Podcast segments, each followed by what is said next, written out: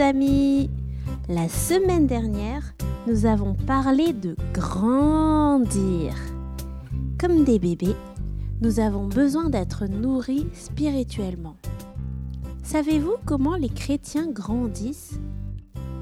Les chrétiens grandissent en s'attachant à Jésus. Dans l'Évangile selon Jean, nous lisons que Jésus a dit ⁇ Je suis le cep, vous êtes les sarments. Celui qui demeure en moi et en qui je demeure porte beaucoup de fruits, car sans moi, vous ne pouvez rien faire. Autrement dit, nous sommes comme des branches qui sont attachées à un tronc qui est Jésus. Pour être nourris, nous avons besoin de rester attachés à ce tronc pour recevoir la sève, ce qui nous nourrit pour grandir. Dans la Bible, il est écrit que l'homme ne vivra pas de pain seulement, mais de toute parole qui sort de la bouche de Dieu. La parole de Dieu est notre nourriture.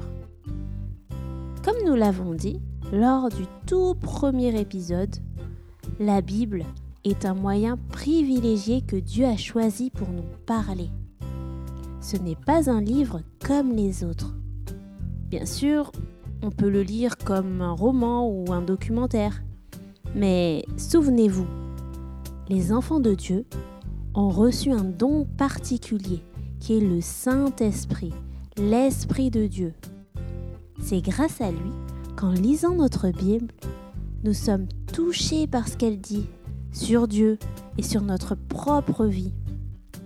On ne lit pas simplement pour oublier ensuite ou pour connaître quelque chose de nouveau qui ne changerait finalement rien à notre vie. Dans la lettre de Jacques, nous lisons que si quelqu'un écoute la parole et ne la met pas en pratique, il est semblable à un homme qui regarde dans un miroir son visage naturel et qui, après s'être regardé, s'en va et oublie aussitôt quel il était. Comme c'est étrange.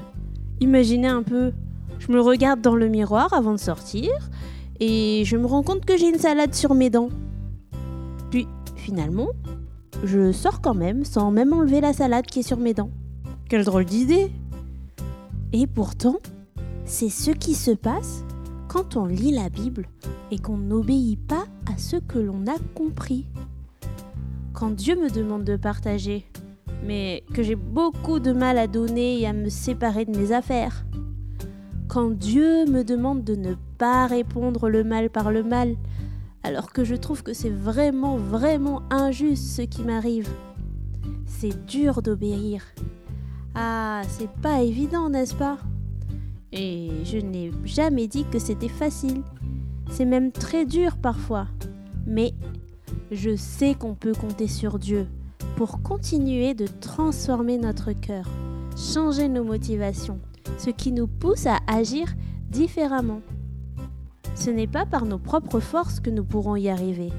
C'est vraiment Dieu qui nous donne sa force pour nous surpasser, pour surpasser notre nature et marcher selon sa volonté.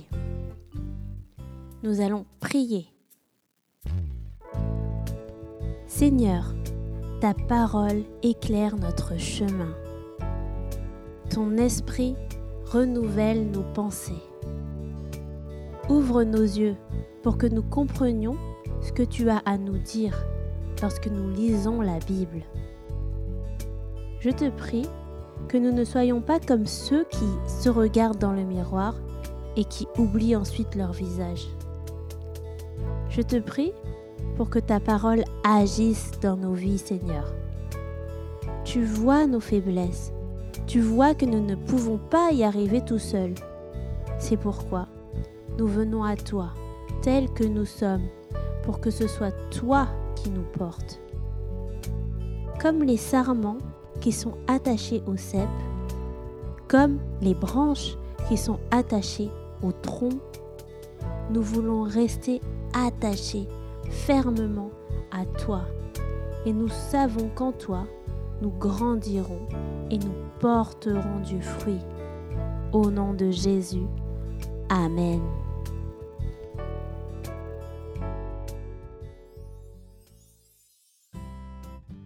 Bible en famille, c'est fini pour aujourd'hui. Retrouvez les références de cet épisode sur notre site bibleenfamille.com et découvrez également d'autres ressources pour petits et grands. Merci de votre écoute. N'oubliez pas de vous abonner et de partager ce contenu s'il vous a plu. Et on se dit à très bientôt